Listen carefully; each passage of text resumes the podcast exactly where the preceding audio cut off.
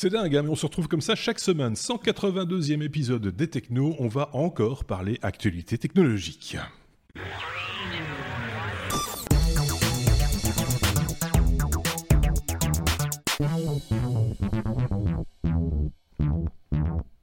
Pour en parler, comme chaque semaine, un duo de chroniqueurs. Cette semaine, je vous propose de, allez, se prendre ce deux-ci, par exemple, hein, euh, pour le 182e épisode, premier épisode du mois d'octobre, un Sébastien Barbu et euh, un Bruno euh, Barbu aussi.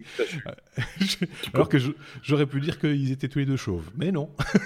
Et, mais on et pourtant, vous... le, le sur la pilosité dans ce, dans ce podcast, c'est pas possible. c'est ça. C'est une espèce de c'est récurrent, quoi. Mais enfin, en même temps, euh, pour ceux qui ont l'image, euh, ils comprennent. Pour ceux qui ont le son aussi. Donc tout le monde, tout le monde est content et tout le monde s'y retrouve euh, dans, ces conditions. Comme chaque semaine, je répète que ce que nous allons faire ici, c'est juste commenter l'actualité, en tout cas l'actualité technologique telle que mes deux petits camarades l'ont perçue durant la semaine. C'est leur opinion qu'ils nous apportent. nous n'avons pas traité l'information, nous n'avons pas été sur le terrain pour la chercher. Ce sont des sites comme vous et moi euh, qui, nous les proposons, euh, proposent chaque semaine ces informations.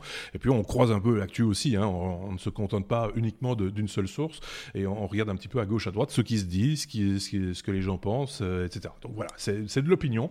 C'est ce que nous vous proposons avec les technos chaque semaine. N'hésitez pas, si vous le voulez, déjà, d'ores et déjà, là maintenant, cliquez sur abonnement, abonnez-vous à la chaîne YouTube, mettez des étoiles si vous êtes sur une application de, podcast pour dire que vous aimez bien ça. C'est notre seul salaire, euh, ils peuvent en témoigner. Euh, nous ne gagnons pas notre vie en faisant ce que nous faisons euh, chaque jeudi, puisque nous enregistrons le jeudi soir. On fait ça pour s'amuser, pour se détendre aussi un petit peu, pour se changer un tout petit peu aussi les idées. Je ne sais pas si mes petits camarades sont prêts, je pense que oui, et je pense qu'on va pouvoir directement entamer notre abécédaire classique. On va faire ça comme ça. On y va tout de suite avec cette lettre. La lettre A, A comme euh, Apple.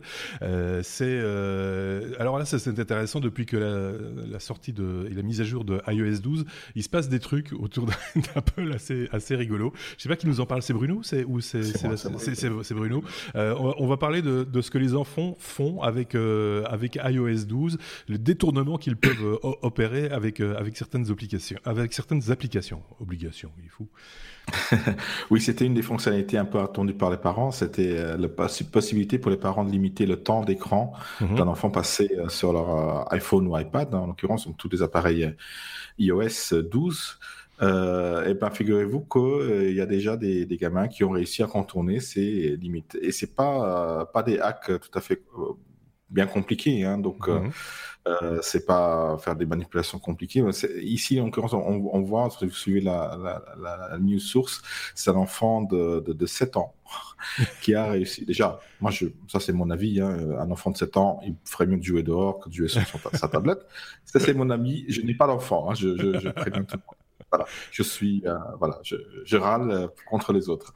Mais, euh, mais donc l'enfant a, a, a, trouvé une petite astuce. Je sais pas s'il a trouvé toute seule ou tout seul ou s'il si, si, a lu sur les forums ou autre. Euh, donc, en, en, en, retéléchargeant des applications qui, euh, en l'occurrence des jeux, qui, euh, qui avaient été désinstallés euh, de l'iPhone, il, il, remet en fait le, le, le, compteur à zéro ou carrément il le met en illimité. Donc, il peut jouer autant de, autant de temps qu'il veut par jour sur ces applications-là qui n'étaient pas installées lors de la limitation. c'est un bug, c'est un clair bug software, mais c'est un peu ballot quand même. Apple euh, qu'il n'ait pas euh, testé ça à bout. C'est quand même une des fonctionnalités vraiment phares quasi de cette de cette version-là, euh, et qu'ils n'aient pas testé ça, ou, du moins ils auraient peut-être dû faire tester cela par des, des gamins de 7 ans. Euh, mais... Ils auraient peut-être trouvé la faille plus, plus rapidement. Je sais pas si tu as vu, parce que l'information circule un petit peu partout, et, euh, et donc c'était testé. Enfin, je pense que c'est les, parents eux-mêmes qui publiaient sur, un, sur une page Facebook ou sur un, sur un groupe Facebook euh, qui, qui, qui, trouvaient ça plutôt rigolo aussi de voir comment les enfants euh, arrivaient à détourner les trucs, en changeant la date par exemple, pour revenir en arrière. Ils s'amusaient à à, changer la date de l'iPhone. Ah, les enfants sont capables de tout. Et, donc, il y, avait plein de solutions possibles, imaginables. Donc, en fait, Apple, en gros, hein, a pris un petit peu les, enfants pour des blaireaux. Euh, et, voilà, parce que sans doute que les enfants de 7 ans d'aujourd'hui sont plus malins que nous l'étions nous à, 7 ans. Ils sont nés un petit peu avec ces machins à la romain, hein, les smartphones et, autres, et donc il faut pas leur faire. Quoi. Il va falloir des gens plus malins. peut-être peut-être faire en sorte que ce sont des enfants de 7 ans ou, d'une dizaine d'années qui, qui, fassent les bêta-testeurs euh, euh, à la sortie de, du bureau de programmation, non euh, ça... oui. qui, qui, développent carrément. Il faut qu'ils embauchent des petits développeurs de 8 ans. On ne peut pas faire travailler les enfants. on ne peut pas faire travailler les enfants. une espèce de... faire travailler les membres de la famille. Donc voilà, tous les employés d'Apple doivent engager leurs enfants. Oui, enfin, faire travailler leurs enfants. Voilà. Bah voilà, c'est vrai. C'est des hackathons comme ça. ça c'est vrai que c'était une news euh, assez rigolote et euh, bon, ça c'est pas super grave. Mais ceci dit, c'est vrai que euh, vu le, le, plat qu'Apple on avait un petit peu fait de, voilà, vous allez pouvoir gérer vous-même le temps passé sur parce que vous passez trop de temps sur nos devices, etc. Voilà le côté. Hein, mais finalement, ils sont bien foutus le doigt dans l'œil quelque part. c'est ballot, mais c'est pas fort grave en même temps. Hein, qu'on soit pro Apple ou pas, on peut comprendre un petit peu le, la, problématique. On peut passer peut-être à la suite si vous le voulez bien, si je retrouve les boutons. J'ai toujours le même problème avec mes, mes petits boutons. Voilà, c'est parti. Allez, la lettre euh, F comme euh, Facebook, euh, avec une nouvelle faille cette semaine. C'est peut-être celle de trop pour, pour pas mal de gens. Je ne sais pas, je ne sais pas pour vous. Non, effectivement, la cette semaine, c'était un petit peu la grosse news qui, qui, a couvert un petit peu toute l'actualité techno. Donc, Vendredi dernier, euh, Facebook a annoncé qu'ils avaient découvert une nouvelle faille de sécurité dans leur système. Mhm. Et celle-là, c'est vraiment une faille. C'est-à-dire que euh, on se souvient déjà du scandale de Cambridge Analytica il y a quelques euh, semaines. C'était un vieux truc. Et puis, c'était pas vraiment une faille. C'était juste une exploitation illicite qui avait été faite d'une fonctionnalité finalement. Là, c'est vraiment une faille de sécurité au niveau d'une fonctionnalité qui permet de, en fait, de voir votre mur comme un autre utilisateur qui est une mmh. fonctionnalité très utile pour vérifier justement à qui on montre quelles informations, mais du coup qui ici a été détourné. Il y a, y a des, des, petits malins qui ont trouvé euh, quelques failles à mettre ensemble avec euh, de l'upload de vidéos, du view as, etc. Donc ils ont combiné plusieurs trucs pour finalement s'approprier l'accès euh, à 50 millions de comptes utilisateurs. Donc, euh, c'est 50 millions de comptes qui sont avérés, enfin, où, Facebook a retrouvé des traces d'exploitation par, par, des tiers. Quoi. C'est la, raison pour laquelle, euh, je pense que c'était la semaine dernière, euh, ça s'est passé pendant qu'on enregistrait l'épisode 181, si je dis pas de bêtises. Le lendemain, on, était bon pour euh, se reloguer. on, avait, on avait été viré à chaque fois d'applications de, liées en tout cas à l'application Facebook, hein, enfin, me semble-t-il. Alors, parmi les mesures immédiates qui ont été prises, effectivement, les 50 millions de comptes qui ont été identifiés ont été déconnectés. Donc, tout leur, euh, leur ce qu'on appelle des jetons d'accès, c'est-à-dire, euh, en gros, la partie technique du système d'authentification, euh, mmh. tous ces jetons-là ont été désactivés. Donc, ça, concrètement, ce que ça a fait, c'est que ça a forcé les utilisateurs à se réidentifier, à se re... Ça, lui arrive de temps en temps, il frise. c'est juste l'image ou le son aussi? Ah non, mais ça va, c'est revenu, ça revient. Ça, ça, revient lentement, mais ça revient. Euh, c'est fou, ça n'arrive qu'avec lui, c'est dingue. voilà.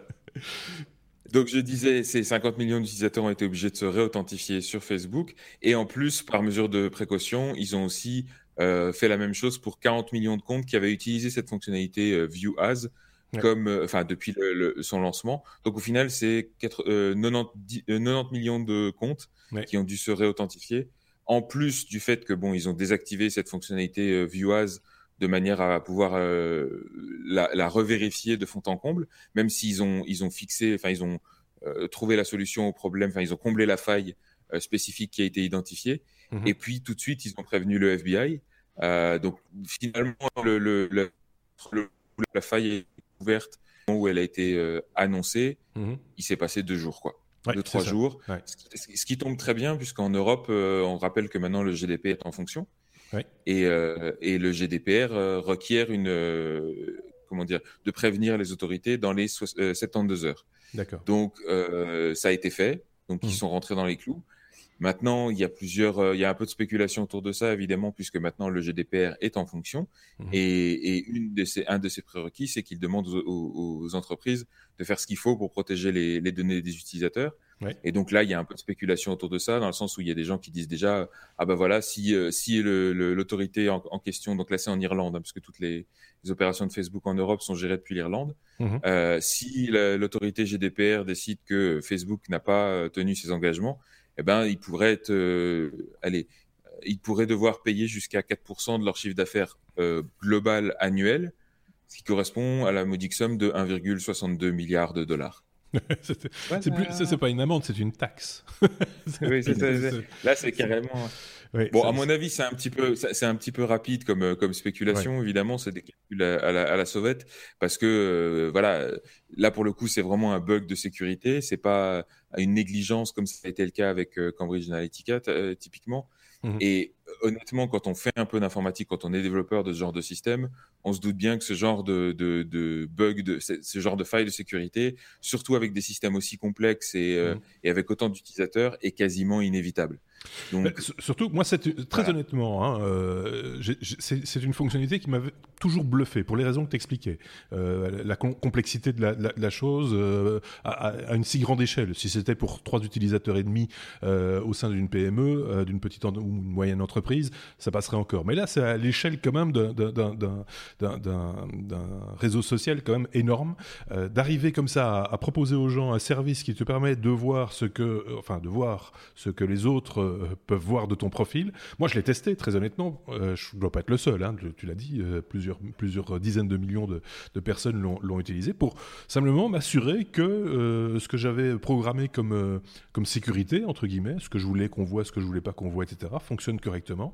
Et donc, je trouvais cette fonctionnalité plutôt, plutôt pratique, il faut, faut, être très clair, et plutôt bien foutu. Tout le monde ne l'autorise pas, ce genre de, de, de, choses, et je trouvais ça, se, se, mettre à la place des, de nos amis, entre guillemets, amis, hein, j'ai mis de gros guillemets, dire, tiens, est-ce qu'ils voient mes photos finalement ou pas hein, Tiens, voilà, c'était rassurant quelque part. Euh. Donc la fonctionnalité, maintenant, elle est déconnectée. Hein, euh.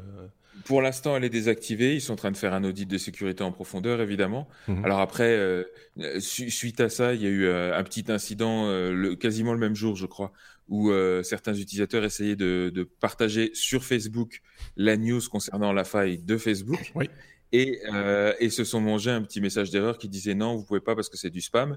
Là, tout de suite, ça a crié au scandale. Oh mon Dieu, censure, ah là là, ils sont en train de nous, nous empêcher de, de partager cette news.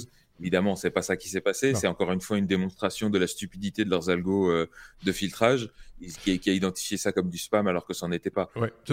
En même temps, c'est une mise en abîme intéressante. oui, Facebook qui publie un message qui est, considéré comme du spam par rapport à ses propres algos. Enfin, c'est très particulier, quoi.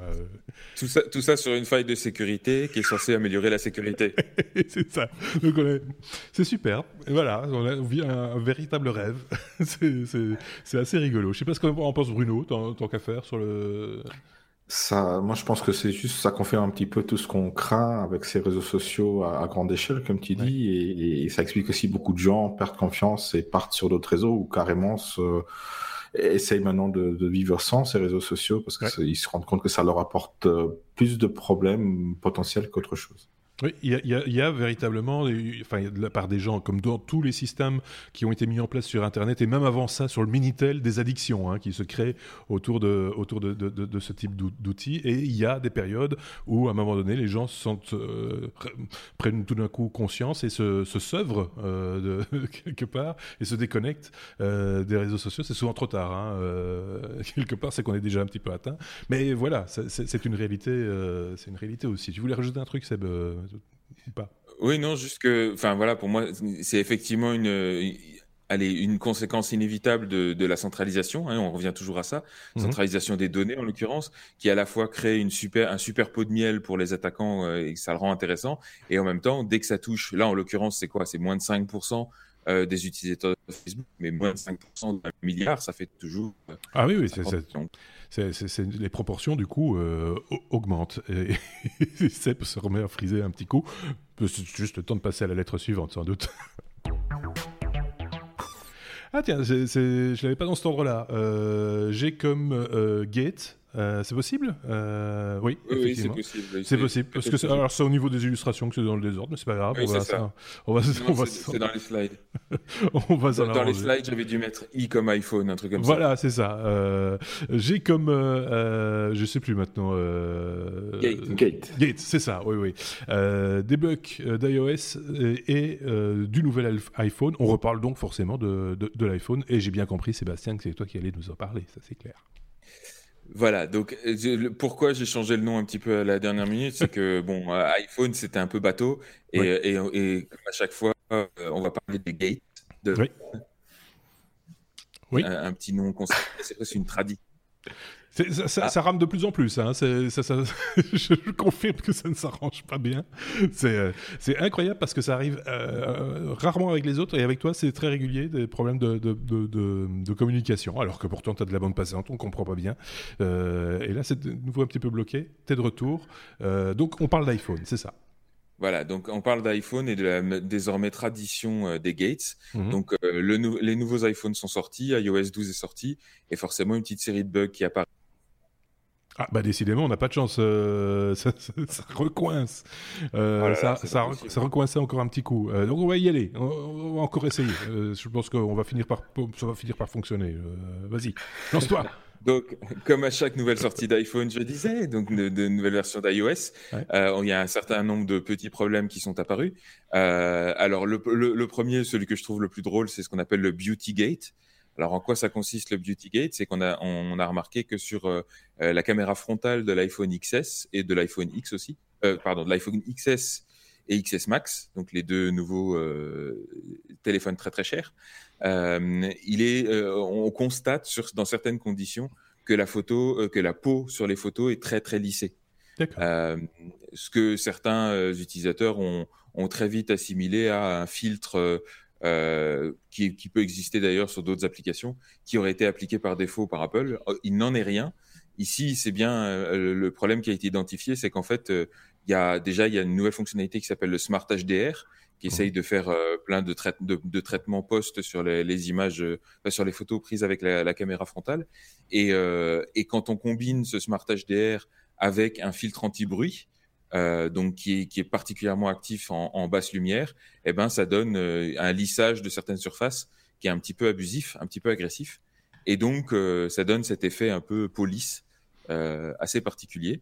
Donc c'est pas c'est pas gênant et encore une fois, ce sera très probablement réglé par une mise à jour logicielle. Mmh mais mais certains utilisateurs s'en sont offusqués en disant oh là là, on, on modifie mes images à l'insu de mon plein gré, ça va pas du tout. on, part très vite. On l'avait déjà un petit peu évoqué, euh, rappelle-toi, il y a, c'était il y a deux semaines qu'on s'est, parlé dans, ou trois semaines, enfin je ne sais plus. C'est, on part très vite dans les articles qui traitent de nouvelles technologies, euh, très vite dans l'excès. ça, part très très vite euh, en, en, vrille. Alors on a toujours tendance, sans doute à juste titre, de considérer que c'est un petit peu le titre putassier qui va faire des clics, etc., etc. Je pense moi très honnêtement, pour euh, un petit peu avoir analysé, que euh, tout le monde est un petit peu dans le piège de ce type de titre par habitude, euh, par euh, voilà, parce qu'il faut il, faut angler cette news de façon très très extrême, alors que bien souvent c'est très anecdotique en fait. bon voilà, c'est pour on le relève aussi nous ici chez les technos, soyons clairs, parce que c'est anecdotique. Mais en même temps, voilà, on est tributaire de, de, ce genre de choses. Comme je le dis, c'est devenu presque une tradition, un marronnier hein, dans, la presse. Et quand, il y a un nouveau iPhone qui sort, dès qu'il y a le moindre petit pseudo scandale, bah, ça donne des titres comme ça qui sont très, euh, qui sont très vendeurs et que les gens relayent facilement parce qu'effectivement, c'est une question d'essayer de sortir du bruit euh, qu'il y a sur les réseaux sociaux, etc. Il y a tellement d'infos qui circulent. Il y a toujours eu ça, hein, je pense, autour d'Apple, de manière générale, euh, la presse qui se glisse derrière la popularité et, et qui, en quelque sorte profite aussi du marketing autour de la marque tout en étant acteur de ce marketing. C'est ça qui est intéressant aussi, de, de, se glisser dans, le, dans, la, dans, l'aspiration euh, pour, euh, pour se porter comme ça. Euh, et, donc, effectivement, une keynote, ça permet de peut-être faire 3, 4, 5, 6 articles qui vont, euh, qui vont faire les beaux jours de, du site ou, de, ou du podcast. Hein. Il y en a aussi hein, qui, qui, surfent sur cette vague-là. Euh, voilà. Après, on peut nous accuser exactement de faire la même chose, hein, soyons clairs. Mais vous aurez noté qu'on n'a pas mis ça à la lettre A comme Apple, ni I comme iPhone. Juste pour, euh, voilà, c'est un, un, constat que je fais. ce n'est que ça, quoi. Alors, ah, je t'avais coupé. Euh, oui, parce que ça, c'était juste un seul de, de, tous les problèmes qu'il y avait eu. On parlera aussi du ChargeGate. Je ne vais pas, je vais pas m'éterniser dessus. D'accord. Le, le, ChargeGate et puis euh, un problème avec les, les, messages qui sont infusionnés un peu de manière euh, agressive. Mais voilà, donc vous irez voir tout ça dans les, dans les news qu'on a mis sur le, le blog de l'émission.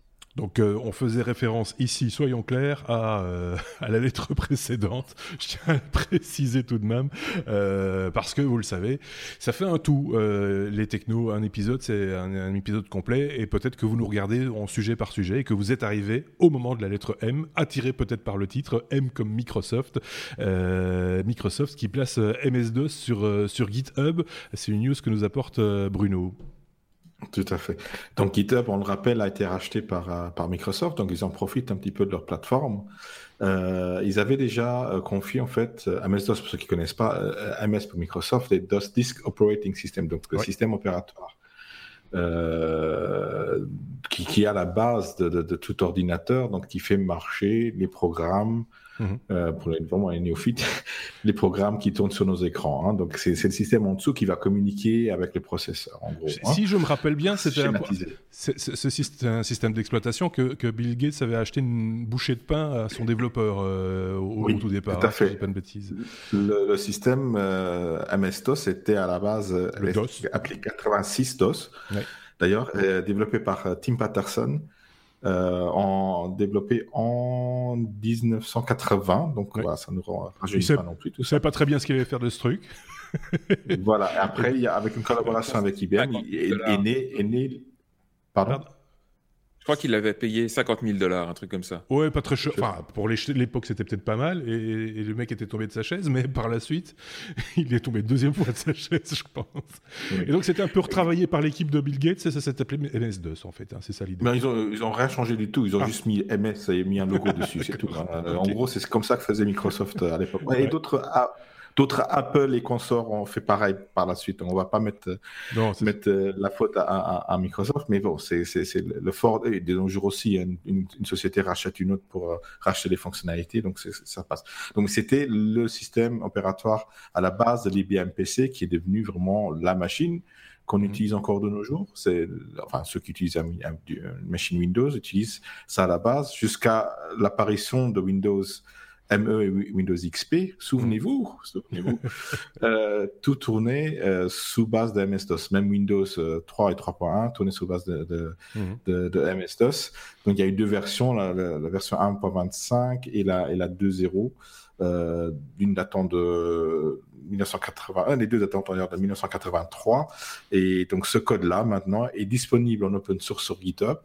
Euh, Microsoft précise qu'ils ne vont pas réagir à quelconque modification du code source, mais par contre incite aux expérimentations. Donc, euh, ils veulent voir euh, naître des hybrides de, de, ce code-là. Donc, voilà, c'est intéressant d'aller voir, pour nous informaticiens, on va dire, hein, d'aller voir ce code-là qui, qui, qui, qui, pour, juste petite, petite anecdote, pour le, le MS-DOS 1.25, il tient sur 7 fichiers sources. Donc, ce qui est quand même ridicule, oui, tout à euh, ridiculement petit pour, pour un, système d'avoir tellement peu de, de, de fichiers et, et, forcément de, de, lignes de code. Je rappelle aussi que ça fonctionnait, avec, ça fonctionnait sur des machines qui avaient quasiment pas de RAM. Hein. Enfin, je dis, j'exagère, mais. il ne faut, pas oublier que Bill Gates avait dit que de toute façon, de, toute l'histoire de l'informatique, 640 euh, kilo, kilooctets de, RAM suffirait euh, oui, voilà. faire, Ceci dit, pour faire tourner une, Aujourd'hui, non, mais à l'époque, pour faire tourner une machine, oui. à l'époque, oui. Voilà. Seb, qui essaye d'en placer une depuis un quart d'heure. mais il frise tout le temps. mais pour, la, petite histoire, euh, pour les, les plus geeks d'entre vous, euh, le code source de, de MS-DOS, en l'occurrence, c'est de l'assembleur. C'est-à-dire c'est du langage très très près de la machine. C'est carrément les instructions qu'on envoie euh, au processeur. Donc, euh, il n'y avait pas encore de, de, compilateur très optimisé, etc. Donc, pour que ça prenne le moins de place possible dans la mémoire, c'est quand on dit euh, il y a 7-8 fichiers sources, c'est à chaque fois des fichiers sources de plusieurs milliers de lignes, parce que c'est de l'assembleur, c'est très très verbeux, et voilà. Ouais, mais bon, voilà, quand même, quoi. quand, je repense au gars qui a pendu ça, euh, tu vois, qui, a mangé probablement, des pâtes froides pendant, pendant des jours devant sa machine, etc. Et qui après se dit, mais qu'est-ce que je vais faire de ce truc? Pour, l'essentiel, c'était ni plus ni moins qu'un compilateur humain, quoi. Le, mec a dû compiler des instructions de tête ah. et, euh, et, les traduire en assembleur. Enfin, c'est un un, beau, un, beau, un bel exploit quand même. l'autre, euh, l'autre euh, exemple d'exploit, c'était Steve Wozniak avec, euh, avec l'Apple One. là aussi, c'était, il avait tout fait de tête. Il faisait ça dans des petits carnets. Il notait voilà, le, code qui fallait bien, qui allait bien, etc. Moi, je trouve ça, ça reste impressionnant. Hein. Je veux dire, c'est, des têtes, quoi. C'est, c'est pas des gens faits comme nous. C'est des extraterrestres, à mon avis. C'est, comme ça. C'est, je pense, en tout cas, qu'on est, on est entouré d'extraterrestres. Hein. M oh, comme Musk, et on va pas parler de parfum, euh, Musk, euh, Elon Musk, ce fameux mauvais garçon. Euh, il s'est passé plein de trucs. Hein. justement, la semaine dernière, encore une fois, pendant qu'on enregistrait l'épisode 81, il y avait un coup de théâtre monstrueux, si j'ose dire, Sébastien. Voilà, donc Elon Musk, qu'on rappelle, qui on rappelle est le grand patron de Tesla, de SpaceX entre autres, hein, de, Boring Company et d'autres euh, plein d'initiatives. Mhm. Euh, mais là, en l'occurrence, c'est son, aventure avec Tesla qui est, sous le feu des projecteurs, puisque euh, on se rappelle au mois d'août, il avait tweeté que il a envisagé de mettre Tesla sur les marchés privés, donc de le sortir des marchés publics, donc de la bourse, et donc de procéder à un rachat d'actions à une valeur de 420 dollars. Mhm. et il précisait au passage dans son tweet que le financement de cette opération était déjà sécurisé. Euh, alors ça avait un peu surpris tout le monde. D'abord parce que euh, c'est pas le genre d'annonce qu'on fait sur Twitter. Il faut d'abord prévenir tous les investisseurs. Il y a des processus, tout ça. Sauf, si tu es président des États-Unis. Tu peux faire ce genre d'annonce euh, de cette manière-là quand tu es président des, États-Unis. Alors que notre ami a encore une fois frisé. on va attendre qu'il revienne. Le, voilà de retour. je, je, disais, tu m'as peut-être pas entendu, ce genre de tweet, on ne fait pas ça sur Twitter, sauf quand on est président des États-Unis ou alors Elon Musk, effectivement. Voilà. Et donc là, ça, avait un petit peu levé des, sourcils, d'autant que 420 dollars, c'était un petit peu euh, bizarre parce que euh, pour ceux qui ne le savent pas, 420, c'est pas un chiffre innocent. Euh, dans la, la, culture populaire, c'est lié à la consommation de cannabis.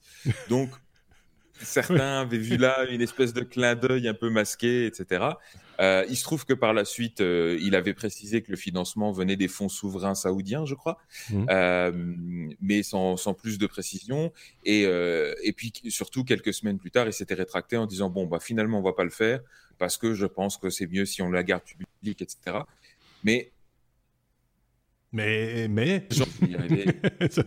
ça, a coupé juste après le mai, cette fois-ci. C'était juste bien. Donc, euh, le retour. C'était pour, le suspense. euh, donc, euh, le, gendarme de la bourse américaine, donc la, la SEC, euh, a quand même engagé une enquête et, et porté plainte, clairement, mhm. pour, pour fraude. allez, je ne sais pas comment on s'appelle ça, fraude financière ou, peu importe. Et toujours qu'ils ont eu des preuves comme quoi euh, le financement n'était pas si sécurisé que ça, et l'annonce avait été faite de manière un petit peu euh, cavalière, on va dire, euh, ce qui n'est pas très autorisé. Et donc, au final, tout ça s'est déclenché, enfin, c'est soldé par une espèce de ce qu'on appelle un settlement hein, dans, le, dans le jargon judiciaire américain, c'est-à-dire une négociation pour éviter le procès. Et la négociation, alors que Elon Musk avait envisagé de, la, de refuser le settlement d'abord, il a mmh. fini par l'accepter samedi dernier. Et alors, les conditions de ça, c'est quoi? C'est déjà que ni Tesla ni Musk ne doivent plaider coupables, donc ne doivent admettre qu'ils ont fait quelque chose de mal.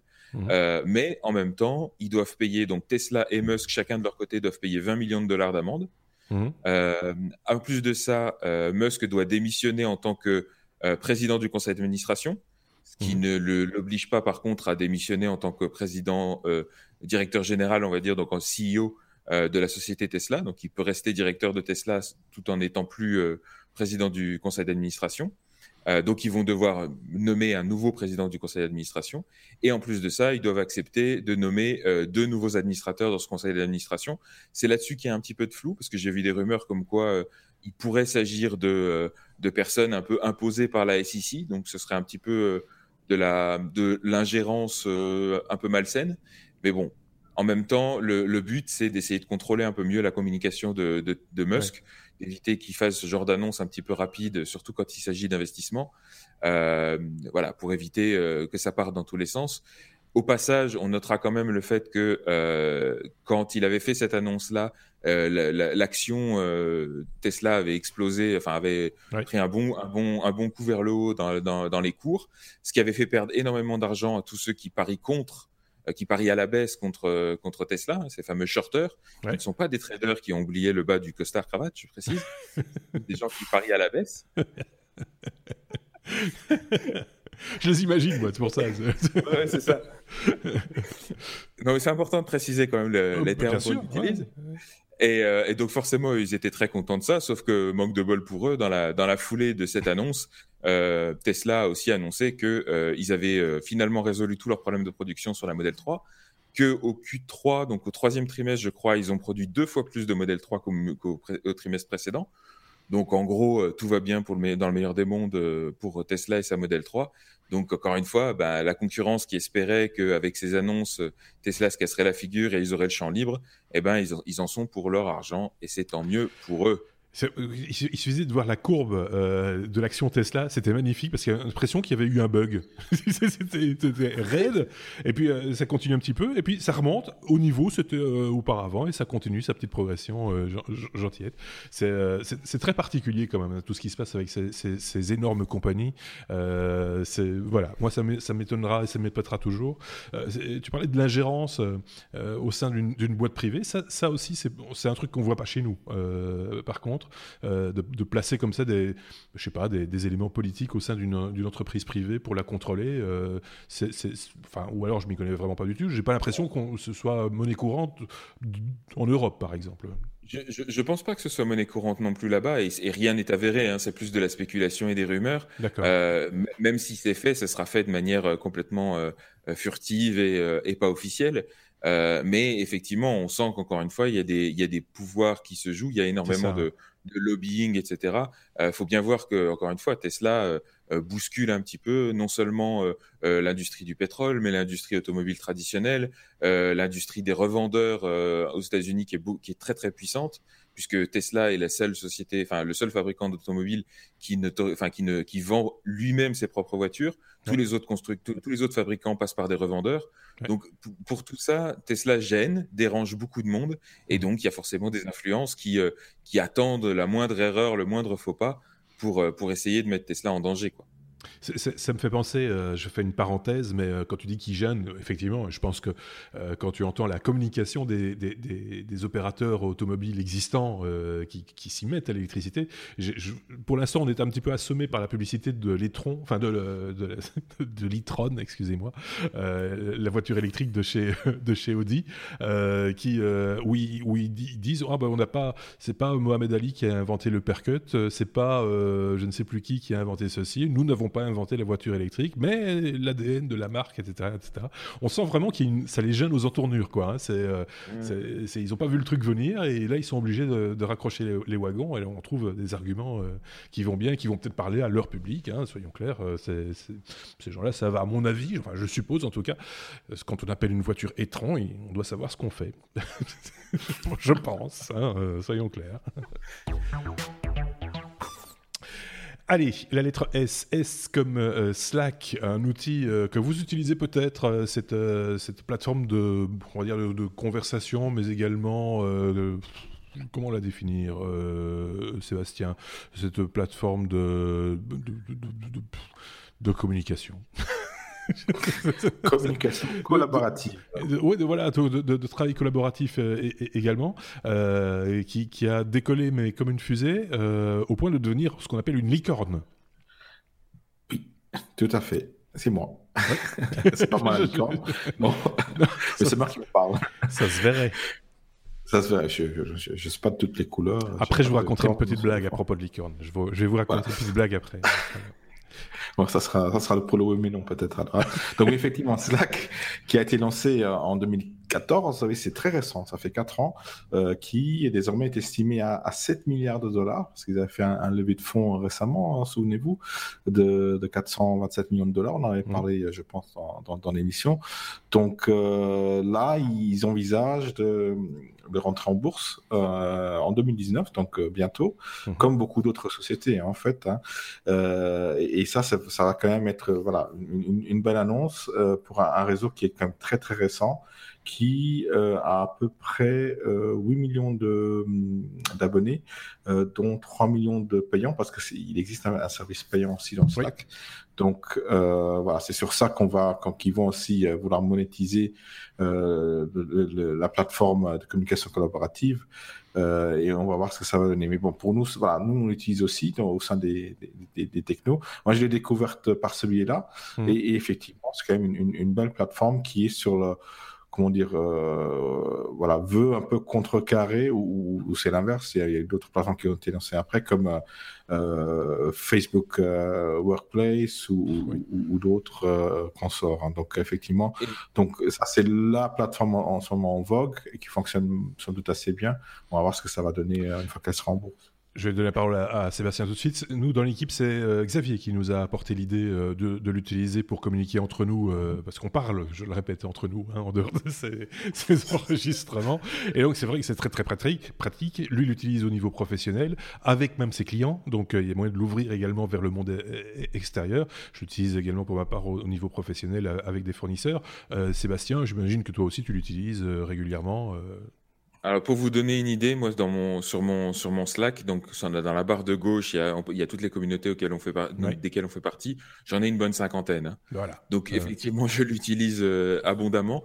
Et, euh, et, pour vous dire, dans, dans, certaines sociétés, alors encore une fois, c'est pas quelque chose de très visible, mais dans certaines sociétés, ça, ça a purement et simplement remplacé l'email euh, comme plateforme de communication et de collaboration privilégiée, ouais. avec des dérives parfois, hein, parce que je l'ai utilisé dans certaines startups où, euh, où ça devenait euh, des, des, interruptions constantes et, euh, et ça devenait compliqué de, de traquer l'information, mais en même temps qui crée suffisamment de valeur pour que d'une part on ait un taux de conversion gratuit payant qui soit absolument énorme. Enfin, pas si vous réalisez, mais euh, 3 millions d'utilisateurs payants pour 8 millions d'utilisateurs en tout, c'est gigantesque comme, euh, comme taux de conversion. Mmh, ouais. Et euh, donc, et, et, et, tout ça, enfin, c'est une valeur par utilisateur qui est juste gigantesque. Mmh. Donc, en termes financiers, c'est vraiment une, une, belle réussite. Il faut voir que euh, typiquement pour euh, une entrée en bourse, entre la création d'une entreprise et, et, son entrée en bourse, il s'écoule facilement 8 à 10 ans typiquement. Ouais, ouais. Là, on n'est même pas à 5 ans et, et, ils vont déjà rentrer en bourse. C'est assez, euh, c'est assez impressionnant. C'est le chaînon manquant, hein, euh, j'ai envie de dire, euh, Slack. Quand on, regarde l'univers euh, des, moyens de communication sur, Internet, tu parlais de l'email par exemple, voilà. Et, là aussi, on voit que quand on travaille avec d'autres entreprises qui utilisent Slack aussi, il y a le mélange des cultures d'entreprise aussi, parce que il y en a, moi j'en connais, hein, ils postent un message, voilà, tac tac, je laisse un message, enter, j'attends. j'attends, il n'y a pas de réponse, j'attends, j'attends. Et, et, de l'autre côté, c'est euh, bah, tout à fait naturel. On va sur Slack une fois par jour, deux fois par jour, trois fois, euh, des rendez-vous, et on, là on fait du Slack hein, euh, en sprint, euh, et on répond à tout le monde, et puis on passe à autre chose. Voilà, c'est des manières de fonctionner, mais tout le monde s'accorde. En général, ça, ça, ouais. ça finit par, euh, par, par, par, fonctionner euh, correctement. Et donc, c'est moins invasif peut-être que l'email, c'est moins vieillot aussi. On a parlé la semaine dernière aussi des problèmes liés à la sécurité des, des, des emails.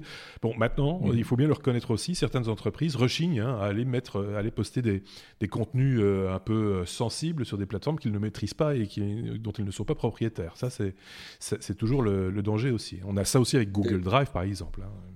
D'un autre côté, le fait qu'ils qu rentrent en bourse plutôt que de se faire euh, racheter par euh, Facebook, Microsoft ou d'autres, parce que tous les autres constructeurs, enfin tous les autres, pardon, tous les autres éditeurs de logiciels professionnels, euh, Microsoft, IBM et autres, mmh. Atlassian, etc., ont tous essayé de répliquer le succès de Slack oui. avec leur propre plateforme, mmh. sans aucun sans, sans, aucun succès. Donc, euh, donc je, je, je, oui, voilà. je, pense que c'était le bon mot. Hein. J'ai gagné? c'est toujours trouver le bon mot qui, qui, va bien. Il va revenir, hein, euh, Sébastien. là, il est vraiment bien frisé, par contre. Euh, ah, il, est, voilà, il est revenu. Donc, c'est sans, aucun succès. Donc, le, le, risque dans ces cas-là, c'est qu'il se fasse racheter par un autre. Auquel cas, effectivement, s'il se fait racheter par, par Microsoft, on aura peur que Microsoft exploite ses données, pourrisse le service, etc. Donc, le fait qu'il rentre en bourse, ça veut dire qu'ils veulent être autosuffisants et, euh, et pousser la logique jusqu'au bout. Donc, c'est plutôt une bonne nouvelle, je trouve. Chouettes outils, bien foutus, bien pensés. Bruno, un truc à rajouter sur ce sujet? Oui, ils sont plutôt dans l'optique de racheter parce qu'ils avaient racheté HipChat et Stride, donc deux, deux, outils un peu euh, concurrents, similaires, un peu moins professionnels, mais ils, vont forcer tous les utilisateurs à venir sur Slack. Et, et, Microsoft a déjà développé leur, sa propre solution, Microsoft Teams, et Facebook sa propre solution, donc Facebook Workplace. Donc effectivement, là, ils veulent s'imposer et on rentre en bourse, comme tu le dis, euh, Sébastien, ils vont vraiment mettre leur marque en évidence et, mmh. ça, ça, va, ça va passer ou ça va casser. Ce qui est bien, c'est que ça parle à tout le monde, euh, euh, Slack. Euh, sur le design, ça parle aux plus, aux jeunes. Et sur le principe, ça parle aux, plus anciens comme nous, qui ont connu l'IRC, par exemple, hein, et, les salons de chat, parce qu'on est sur un modèle relativement similaire en termes d'ergonomie, de, de, facilité, etc. Donc voilà, on a bien fait le tour de cette question, je pense. Slack, un outil, bah, j'espère qu'il restera ce qu'il est et qu'il évoluera, évoluera pardon, dans, le, dans le bon sens. On va parler d'un peu de Microsoft aussi hein, dans ce podcast et de euh, Surface. Euh, Surface, le premier casque Bluetooth de Microsoft s'appelle aussi Surface. Ce qui, euh, voilà, de nouveau, c'est encore une belle invention ça. Qui invente des, termes comme ça quoi? C'est c'est les Surface Headphones, effectivement. Oui, c'est ça. Donc c'est voilà. Donc, euh, on a euh, beaucoup de, de, de, news Microsoft finalement aussi euh, dans ce podcast parce qu'il y a eu une keynote à Microsoft et où ils ont annoncé des produits Surface. mais là, c'est un peu le produit qui a fait surpris, qui a été l'effet surprise de, de, la conférence parce qu'ils ont présenté des, des, des, des, écouteurs Bluetooth, enfin un casque Bluetooth plutôt, mmh. de, de haute qualité euh, avec euh, les, les, styles de, de, de couleurs et d'ergonomie, de, de, design de surface. Donc, c'est des casques qui sont, euh, qui sont de couleur gris clair, donc un peu, euh, voilà, Playmobil, on va dire presque, pour pas pas trop trop trop dénigrer Microsoft. J'aime bien le hardware Microsoft. Je, je n'aime pas le software de Microsoft, mais je suis pro hardware Microsoft. J'ai toujours aimé le hardware Microsoft.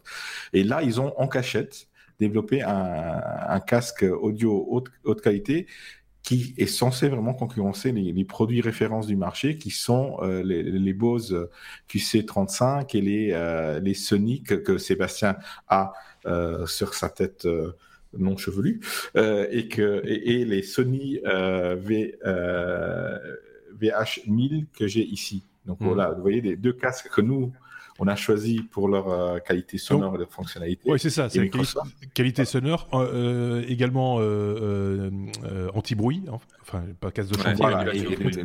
noise, reduction, effectivement. Donc, tout ça pendant trois ans, vraiment sous, sous porte close, on va dire, à huis clos, et personne n'en avait entendu parler. Donc c'était la belle surprise. Euh, côté design, voilà, on aime ou on n'aime pas. Euh, après côté fonctionnalité, on aura du noise cancelling, on aura une qualité quand même assez assez élevée, avec un poids qui va euh, qui va avec. On est on est près des, des 300 grammes, donc un peu plus lourd que les, les deux autres concurrents. Côté prix, on sera, c'est à peu près de 1 dollar la gramme, hein, donc on sera à 350 dollars. C'est à peu près ça. Euh, euh, il y, a deux petites fonctionnalités qui sont quand même sympas. C'est que il y a euh, des molettes qui tournent de chaque côté pour régler l'intensité du noise cancelling et l'intensité du volume. Mhm. Donc c'est quand même un petit, un petit. C'est mécanique. Hein c'est mécanique. Exactement. C'est pas tactile, c'est mécanique. Il y a aussi des contrôles tactiles. Euh, et, il y a aussi la fonctionnalité, mais ça on la connaissait déjà d'autres casques. Si on, si on, enlève le, casque, il va automatiquement mettre la musique en, pause. Donc ça on connaissait de Parrot par exemple. Euh, ça c'est intéressant. Il, intègre soi-disant euh, beaucoup de micros pour euh, par, 8, 8, micros pour être plus exact pour mmh. l'assistant personnel made in Microsoft, donc Cortana. Euh, d'autres casques l'intègrent aussi. Je ne sais pas si le, Bose intègre de, connectique à, l'assistant. Je suppose qu'il fonctionne avec Siri quand même de manière assez. apparemment, non. Je ne suis pas sûr. Mais les, les Sony intègrent maintenant euh, une mise à jour qui est apparue, apparu il y a quelques jours, euh, intègre euh, l'assistant, enfin la connectique avec l'assistant Google. Donc ça, c'est quelque chose qu'ils ont peut-être redéveloppé suite à l'annonce de Microsoft. un casque qui est censé euh, concurrencer ces, ces gros modèles-là. On va, on va le tester dès qu'on en aura un sous la main et on va peut-être vous faire un petit hors-série.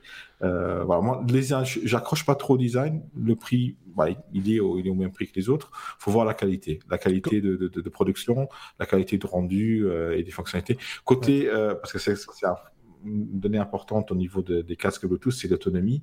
Donc, euh, l'autonomie ça, serait en dessous de l'autonomie des, Bose qui tournent autour des 19 ou 20 heures, euh, alors que Microsoft Surface serait autour des 15 heures. Et les nouveaux Sony, ils, disent même qu'ils ont une, autonomie de, de, 50 heures. Donc, c'est quand même encore assez loin de, de, des concurrents. Mais par contre, ils intègrent une fonctionnalité en USB-C, type C, et, une recharge rapide en 5 minutes pour euh, une écoute de, de une heure. Donc, ça, c'est quand même une, une, belle, une, belle, une belle avancée. Quand je parlais de mécanique de bouton, enfin de molette, mais c'est la molette hein, qui est mécanique, c'est pas, euh, il n'y a pas, il a pas des trous qui se bougent quand on, quand on tourne le bouton. non, je, vais être clair. Euh, c'est parce, que, parce que je pensais justement au casque de Parrot, euh, où, là, c'était c'est le premier que j'avais vu euh, avec cette fonctionnalité-là. Euh, c'était on, tournait avec le doigt sur le sur sur l'oreillette, hein, enfin sur l'oreillette sur le côté, et donc ça ça augmentait, ça diminuait. Enfin, il y avait des fonctions pour muter, etc. super classe, enfin super super soigné, tout, tout, tout, tout ce qu'on veut. Là, c'est un peu différent, mais je suis je te rejoins complètement, Bruno, quand tu dis que euh, le hardware de Microsoft est souvent euh, de fort bonne facture. Euh, je pense à certains claviers, je pense à certaines souris et même des, webcams qu'ils ont proposés à, une époque, qu'ils proposent d'ailleurs encore, même s'ils se sont peut-être fait voler la vedette livrée par, par Logitech sur bien des points, mais en général, leur, matériel est de, bonne facture et relativement robuste et, bien foutu, bien, bien packagé, etc. Je sais pas ce qu'en pense Sébastien, qui est un, Apple addict, hein, mais il peut dire du bien aussi des fois des concurrents. Ah non, non, mais je, te rejoins complètement. C'est vrai que les quelques matériels euh, Microsoft que j'ai eu avant, effectivement, d'avoir tout en Logitech, euh, m'ont jamais déçu. Et puis, il euh, y a rien à faire. Hein. Quand, on, quand on voit la Xbox, euh, comment c'est bien foutu, oui, ils, savent faire du matériel. C'est sans partenaire extérieur. Hein. Enfin, ils ont, ils ont des vraies équipes à, eux. Enfin, sans doute, ils ont des partenaires extérieurs, certes, mais c'est pas, c'est pas comme Google qui va faire fabriquer son Nexus par LG. Je prends cet exemple-là, tout à fait au hasard. Hein, mais voilà, c'est, voilà. Il fallait, quand c'est bien, il faut le dire. Et je pense qu'on l'a dit. V comme victoire, euh, V comme euh, ou comme voiture aussi. Oui. Euh, la Belgique panique un petit peu, c'est vrai, avec avec son électricité. rapport à la voiture aussi et au titre putassier peut-être également.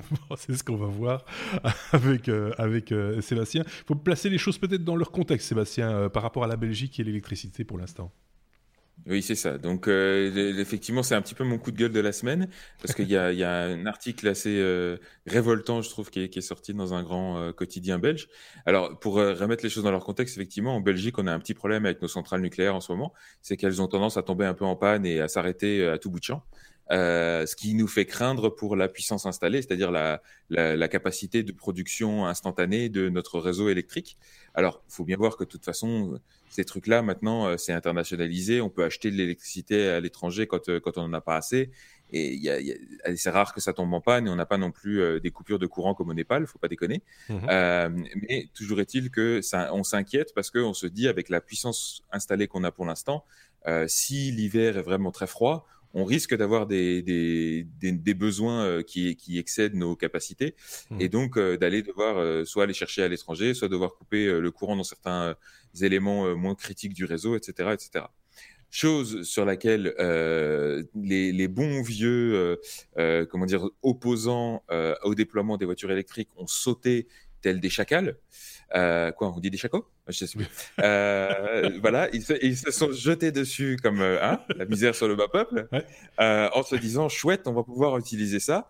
Euh, et donc ils ont, il y a un, un professeur d'université ou peu importe, qui a publié un long billet d'opinion dans, dans l'écho en disant oui, alors voilà, on vous, on vous avait prévenu, de toute façon, les voitures électriques, ça va aggraver le problème parce que tout le monde va se mettre à recharger ses voitures électriques en même temps. Alors tout ça se fait dans le cadre autre, d'un autre événement, c'est que le Parlement belge est en train de voter les nouveaux objectifs d'émissions de CO2 pour les voitures, les, les voitures d'une manière mmh. générale, le parc automobile. Euh, et donc va pousser les constructeurs à baisser les, les, niveaux d'émission des voitures sous, sous des niveaux euh, allez, qu'on arrivera logiquement à atteindre avec des véhicules traditionnels, et donc va pousser le marché vers, à, évoluer vers les voitures électriques euh, et, et, des voitures toutes électriques notamment. Mmh. Ce, à quoi les opposants, évidemment, sont un petit peu réfractaires. Et alors, euh, on, balance des grands chiffres du genre, oui, mais de toute façon, euh, ça n'ira pas parce que tout le monde va se remettre à charger ses voitures en même temps. Et puis, le réseau est pas prêt pour ça. Alors oui, bien sûr, la solution, c'est évident, c'est de ne pas encourager les voitures électriques. C'est pas du tout d'adapter notre infrastructure. Dire, euh, le fait que l'infrastructure soit pas adaptée, c'est pas un problème. Évidemment, je, te rejoins euh, euh, sur l'article, sur, ce que tu en dis, etc. Je suis tout à fait d'accord avec toi. Euh, mais très honnêtement, c'est une question que moi-même j'avais posée, Bruno s'en rappelle peut-être, il y a quelques mois maintenant. J'avais dit, c'est très bien, on nous parle de voitures électriques, mais imaginons que qu'on passe au tout électrique tout de suite quelle serait la consommation? Je ne dis pas qu'on n'est pas capable de le produire, je dis, mais quelle serait la consommation en mégawatts euh, de, l'ensemble de, ces voitures qu'il va falloir recharger à un moment? Et ça, c'est vrai que c'est quelque chose, on ne trouve pas la réponse. Euh, euh, j'ai bah, fouillé le web en fond, en long, en large, il n'y a pas de réponse, il n'y a pas qu'une réponse, quoi. Il, y a, il y a une multitude de réponses. Voilà. Dans, l'article, il donne des chiffres qui sont intéressants quand même. Mhm. Maintenant, c'est des calculs très rapides et surtout qui partent du principe que l'infrastructure n'évolue pas. Évidemment que l'infrastructure va devoir évoluer pour, pour euh, venir à bien, de, de, pour satisfaire ce genre de nouveaux besoins, mais les solutions, elles existent. Il, il, suffit, entre guillemets, juste d'investir dedans. Ça va commencer par euh, de la c'est-à-dire la possibilité oui, tu es en train de frou frou frou. des, solutions existent, mais je, je comble. Euh, donc des solutions existent. Mais... Oui des solutions existent, comme le fait de, de, créer, enfin, de déployer un peu plus des réseaux intelligents qui peuvent inciter les consommateurs à recharger à certains moments plutôt qu'à d'autres pour lisser un peu la consommation. Mmh Il faut aussi que tous les panneaux solaires qu'on a fait installer sur tous les toits belges, euh, on, les, on, laisse les gens l'utiliser en autoconsommation, ce qui n'est pas encore autorisé. Mmh. Euh, et ça, ça, évidemment, ça déchargerait la grille. Euh, il faut qu'on qu'on encourage aussi les gens à installer des batteries chez eux. Euh, pour, pour, pouvoir euh, lisser là aussi la consommation. Bref, les solutions, elles existent et on peut adapter l'infrastructure euh, sans, sans, sans, sans, pour autant revenir à, l'âge de pierre en termes d'écologie et, euh, et, et, renier toute l'innovation qui, qui vient des véhicules électriques qui, encore une fois, malgré tout le FUD et toute la désinformation qu'il y a autour de ça, resteront toujours que des véhicules par exemple. Euh, je, vais faire comme ça. Euh, ceci étant dit, quand j'avais posé la question, oui, quand j'avais posé la question euh, de, savoir comment est-ce qu'on allait alimenter toutes ces, voitures, évidemment, la question était un peu putassière entre guillemets, c'est que tout le monde n'aura pas sa voiture électrique demain en un claquement de doigts et que forcément les choses vont se faire de manière un peu progressive quand même. Hein. Il ne faut pas non plus complètement déconner. Et, l'adaptation et l'adaptation de l'infrastructure se fera aussi sous pression du changement, c'est pas l'inverse. Et donc, évidemment qu'il faut qu'on continue la transition et que c'est très bien que le Parlement pousse, enfin que le, gouvernement d'une manière générale pousse vers la voiture électrique, parce que de toute façon le mouvement est inévitable et mmh. donc il faut que l'infrastructure s'adapte. Je vais passer la parole à Bruno tout de suite, mais je voulais juste rajouter un truc. Ce qui est clair aussi, c'est que dans l'avenir, il y aura sans doute aussi, peut-être, j'espère moi personnellement, moins de voitures, euh, parce que plus de voitures partagées, etc. Et donc c'est pas tout le parc actuel qu'il va falloir remplacer, c'est une fraction de ce parc. Alors évidemment, les, véhicules, euh, je vais dire euh, professionnels, camions, etc. Enfin, il y a encore des choses à faire, et, c'est clair que on va pas vous retirer vos, clés de, véhicules si vous en avez besoin pour aller bosser tout de suite, tout de suite. Ça, c'est, enfin, j'espère en tout cas que ça n'arrivera pas. Euh, mais euh, pour le particulier, bah, peut-être qu'aujourd'hui, il a deux voitures dans le ménage, deux voitures qui consomment et qui polluent, euh, et que demain, il n'aura plus qu'une qui polluera beaucoup moins. Et, qui, pour les autres, pour le complément, bah, ils iront chercher une voiture partagée ou, ou les transports publics, pourquoi pas, s'ils sont un jour. Ou un transport alternatif. Ou les transports alternatifs. Bruno peut en parler d'ailleurs. Voilà, effectivement. Donc il y aura, il y aura un, changement de, philosophie d'utilisation des transports en commun et des transports mmh. privés. Mais je voulais juste revenir un petit peu à la polémique donc euh, qu'il y a au niveau de la consommation électrique. Donc moi j'avais, c'est quand même un petit peu mon domaine, un petit peu on va dire, et j'avais quand même assisté à pas mal de conférences à ce sujet-là qui étaient toutes basées sur les chiffres belges. Donc, j'en connais un petit peu, même si je suis luxembourgeois. Euh, et euh, en fait, il y a deux problèmes au niveau de la consommation électrique. C'est le, volume d'énergie de, consommée et il y a les pics. Donc ici, le problème qui se pose, c'est surtout le problème des pics. Euh, parce que finalement, on peut partir du principe que le soir, tout le monde va rentrer à la maison et va, va recharger sa, voiture, ce qui n'est pas tout à fait vrai, parce que très peu de gens ont le moyen de, recharger leur voiture à grande batterie, comme les Tesla, à la maison, parce qu'il faut mmh. avoir des bandes spécialisées. Donc, généralement, ça ne pas, ça va pas justement pas se passer le soir, mais pendant la journée, au boulot ou sur des stations superchargeurs. Ça, c'est une, une des, des, choses qu'il faut un petit peu euh, euh, voir et, et, et, adapter. Et l'autre problème, c'est le, problème de capacité, donc de consommation qu'on a. Et ce problème-là est un faux problème parce qu'effectivement, déjà, le réseau de production va évoluer. Il va être complémentarisé par différents types de, de, de, de production en complément des, des, centrales nucléaires. Il y a l'éolienne, il y a la solaire. Euh, qui vont fonctionner en journée. Mais le grand, la, grande différence, c'est qu'on va devoir stocker cette énergie produite en journée pour la, pour la consommer dans la nuit. Et on oublie une chose, c'est que les voitures sont des batteries. Donc, en fait, on va stocker beaucoup d'énergie dans les voitures. Donc, plus il y aura de voitures électriques à grande batterie, plus il y aura du stockage. Et c'est justement le stockage-là qui permettra d'avoir une alimentation continue derrière et de garder de l'énergie. Donc, qui va lisser, une, Tesla, une Tesla euh, plus petite qu'elle soit, avec les batteries plus petites qu'elles soient, permettent à la plupart des gens de rouler 2-3 jours. Ah Donc, ils vont la recharger une fois et ils auront du stockage d'énergie euh, pour, pour quelques jours. Donc, c'est, on, on, essaie de tourner les chiffres dans, dans, le sens dans lequel ils vous font, ils vous font honneur. Mais mmh. effectivement, voilà, c'est très, très complexe et il faut pas oublier justement, ça c'est le dernier point que tu as soulevé, Marc, c'est que ça va pas venir d'un jour à l'autre. Donc on va pas Ici, tomber à court de carburant et passer tous en, électrique. Ici, la, pénurie dont on parle en Belgique, euh, ce, serait une, une quinzaine d'heures à peu près sur le mois de novembre, par exemple, si jamais les pays voisins ne sont pas capables de nous approvisionner. Une quinzaine d'heures sur un mois complet, euh, et encore pas partout. Hein, euh, voilà. C'est, comme tu le disais, Bruno, c'est les pics qu'il faut, qu'il faut arriver à, à, lisser. Bon, il se trouve qu'en Belgique, je pense qu'on a sept euh, centrales nucléaires et, qu'il n'y en a plus qu'une qui fonctionne. Donc évidemment, ça, c'est un petit problème. quand je dis 7, je dis 7, mais je suis pas sûr. en même temps, je les ai pas comptés dernièrement. 5 non Je sais plus. Euh, Seb j'ai plus les chiffres, mais quel que soit le nombre, encore une fois, on a des centrales nucléaires, des centrales nucléaires, centralisation. Aïe. Oui, oui. C'est fragile la centralisation. oui, c'est vrai. Moi, je propose que chacun pédale un petit peu. non, mais encore une fois, quand vous parlez à des gens qui travaillent dans l'industrie euh, de l'énergie, ils vous disent euh, les éoliennes, ils vous disent pas ça comme ça parce que ça c'est trop c'est trop segmenté par contre c'est trop centralisé il va falloir le répéter euh, ils vous disent quoi quand euh, ils vous disent que les, les, les, sources décentralisées, justement, les, les éoliennes, les panneaux solaires, ils savent pas comment bien les gérer, comment les intégrer dans la production générale. Donc, euh, donc il y a un vrai problème d'infrastructure à ce niveau-là. D'ailleurs, les énergies douces, de manière générale, panneaux solaires, éoliennes euh, et autres, c'est pas bon du tout pour gérer justement les pics. Euh, parce que voilà, il n'y a pas toujours du vent, il n'y a pas toujours de la lumière. Voilà, c'est c'est des choses comme ça. On aura encore l'occasion d'en reparler. Hein. C'est un, un, grand débat, cette histoire de production électrique, de véhicules électriques, etc. C'est par là qu'on va, ça en choque quelques-uns, ça, ça crispe un petit peu ceux qui sont adeptes des gros moteurs qui font vroom vroom. Que voulez-vous? Euh, Ça fera plus vroom vroom, ou alors on mettra des gros parleurs, euh, on leur mettra des casques. Et ça fera vroom vroom dans, leur, dans, leur, surface. Dans leur surface. oui, oui, oui, oui, oui. W, W comme euh, web. Euh, on va parler de, du papa du web, qui, qui, qui annonce euh, que déjà, là maintenant, son, son, web décentralisé. Comment, comment le, le web de demain pourrait exister? Et à mon avis, ça c'est le genre de sujet qui, qui nous est amené par, par Sébastien. Tout à fait. Même si pour le coup, il ne va pas être question de blockchain, puisque c'est une technologie qui n'a rien à voir avec ça, tout en étant décentralisée.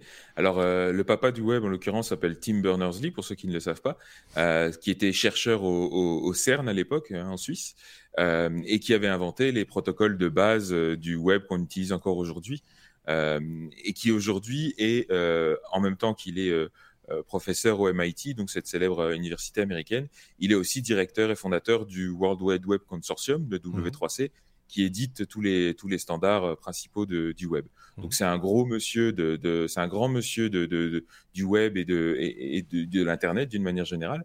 Et, euh, et, là, ce qui est intéressant, c'est que ça fait plusieurs années qu'il travaille avec quelques collègues du MIT justement sur une nouvelle plateforme technologique qu'il appelle mmh. Solid, qui est un ensemble de protocoles pour un justement un web décentralisé, euh, avec la motivation évidemment qui vient de toutes les histoires qu'il y a eu autour de, de, de Facebook, de Google, d'Amazon, avec la centralisation des données. Et euh, ce qui au départ n'était qu'un ensemble de protocoles euh, est en train d'évoluer en une offre commerciale puisqu'il il, vient de lancer euh, la startup Inrupt, euh, mhm. dont l'objectif sera de développer une espèce d'implémentation concrète de tous ces protocoles et une plateforme de développement pour permettre euh, aux développeurs bah, justement de d'utiliser cette plateforme pour développer une, nouvelle génération d'applications web qui, euh, il l'espère, pourra rendre le pouvoir euh, sur le contrôle des données directement aux utilisateurs. Donc ça, c'est un peu l'ambition assez, vaste. Quand on sait l'historique du monsieur, bah, on dit respect et on dit j'attends de voir venir. pour pour l'instant, c'est assez petit. Il a du financement, mais c'est pas gigantesque non plus. Je crois que c'est une équipe de euh, deux, trois personnes à temps plein, plus euh, une dizaine d'indépendants. Mais, mhm. euh, mais je, je, pense que ça va être intéressant de, de garder un œil là-dessus, de voir aussi ce qu'on peut faire avec cette plateforme de développement. Donc là, concrètement, Tim Berners-Lee va faire un peu le tour de, des conférences de développeurs pendant tout l'automne pour, pour nous en parler, nous expliquer ce qu'on peut faire avec et essayer de convaincre un maximum de développeurs de rejoindre ça, en pariant sur l'esprit un petit peu révolutionnaire et rebelle euh, que nous avons, nous autres euh, développeurs. Euh, et il a déjà proposé, par exemple, l'implémentation d'un truc qu'il appelle Charlie, qui serait une espèce de Alexa, mais décentralisé. Donc on aurait beaucoup moins peur de lui parler parce que, parce que justement, il n'y a pas Amazon derrière et au contraire, on, est, on garde le contrôle sur ces données. Alors, quand on dit on garde le contrôle sur ces données, ça veut dire, ça veut pas dire garder ces données complètement secrètes. Ça veut juste dire décider soi-même de à qui on donne accès à quoi. Euh, et, ça, c'est la base, puisqu'effectivement, on a quand même besoin de collaborer et d'échanger des données avec d'autres. Mais, euh, mais contrairement à ce qui se passe avec Facebook ou Google, vous leur donnez tout et puis vous les laissez faire un peu ce qu'ils veulent. Euh, là, l'idée, c'est de, de, vous redonner le contrôle par rapport à ça. Donc, encore une fois, c'est absolument pas lié à la blockchain. C'est une autre mmh. approche, une autre vision des choses. là où la blockchain propose aussi ce qu'ils appellent le Web 3.0, c'est-à-dire un web décentralisé. Mais voilà, c'est une autre approche et moi je salue l'initiative et euh, je, vais je vais garder un œil là-dessus parce que c'est quand on voit encore une fois l'actualité avec Facebook, euh, c'est définitivement euh, nécessaire.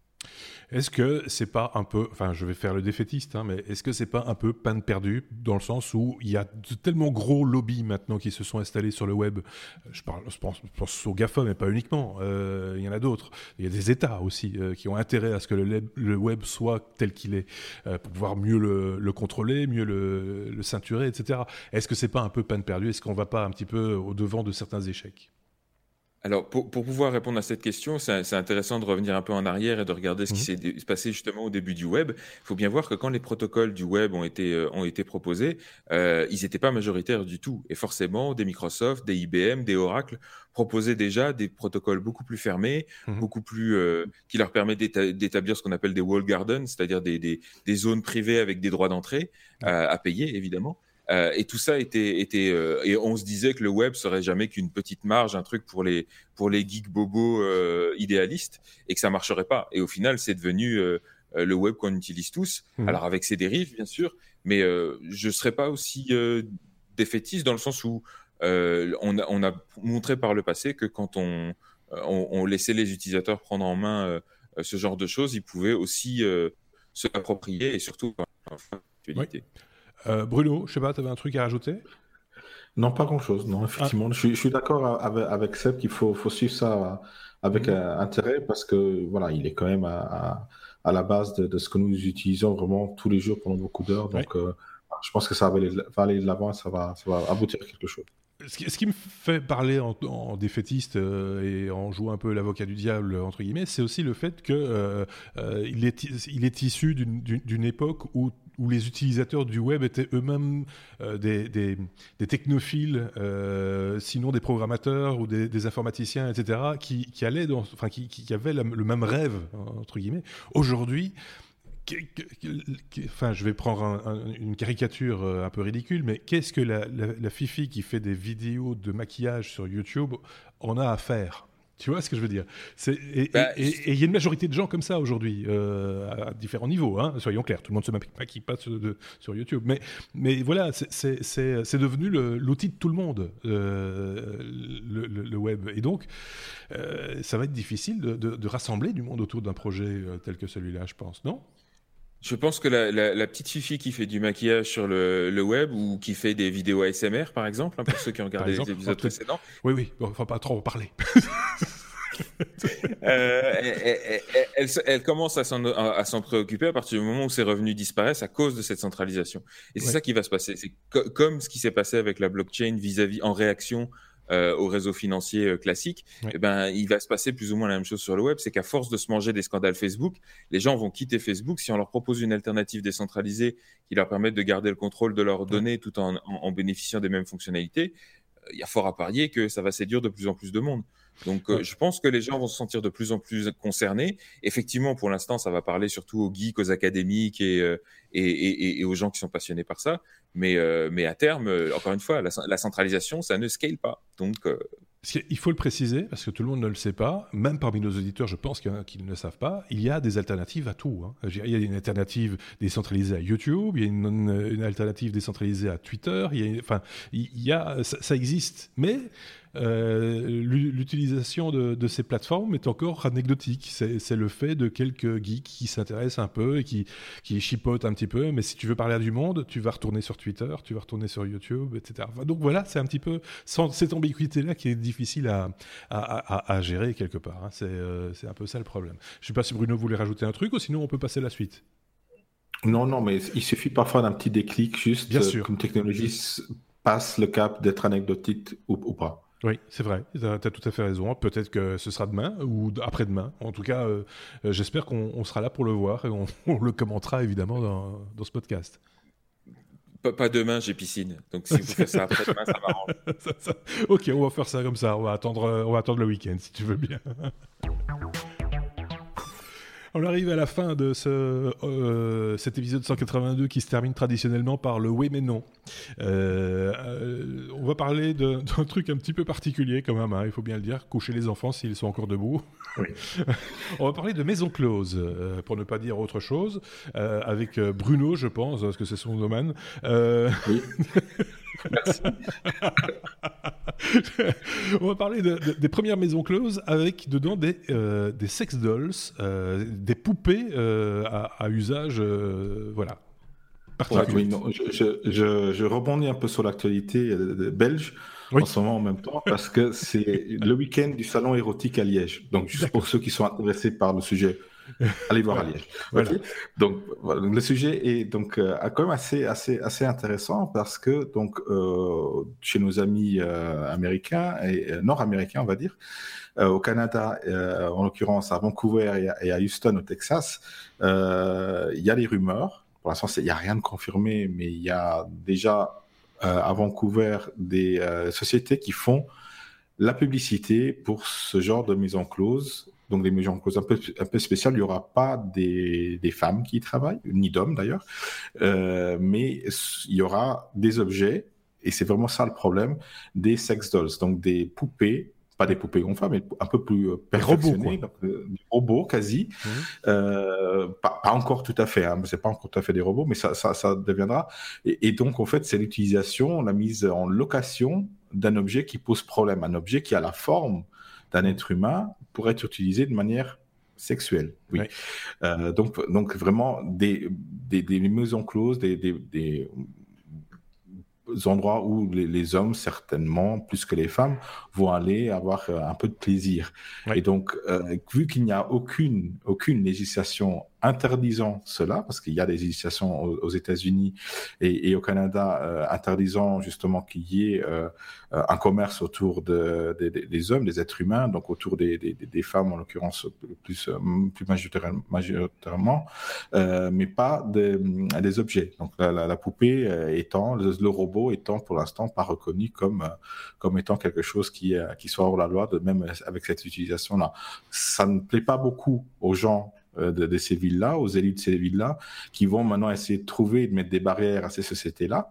Euh, mais on se dirige de plus en plus dans la science-fiction qu'on connaît de, de, nos films des années 80, euh, 90, voire même au-delà. Donc voilà, comment on va mettre, mettre des barrières là Et est-ce qu'il faudra mettre des barrières à ce genre de, de, commerce? Tout, toute la question est là. Euh, beaucoup disent que ça sera pas hygiénique. ceux qui sont en faveur de ça, justement, vont dire que ça sera, euh, ça sera en faveur de, réduire les, les, maladies sexuellement transmissibles.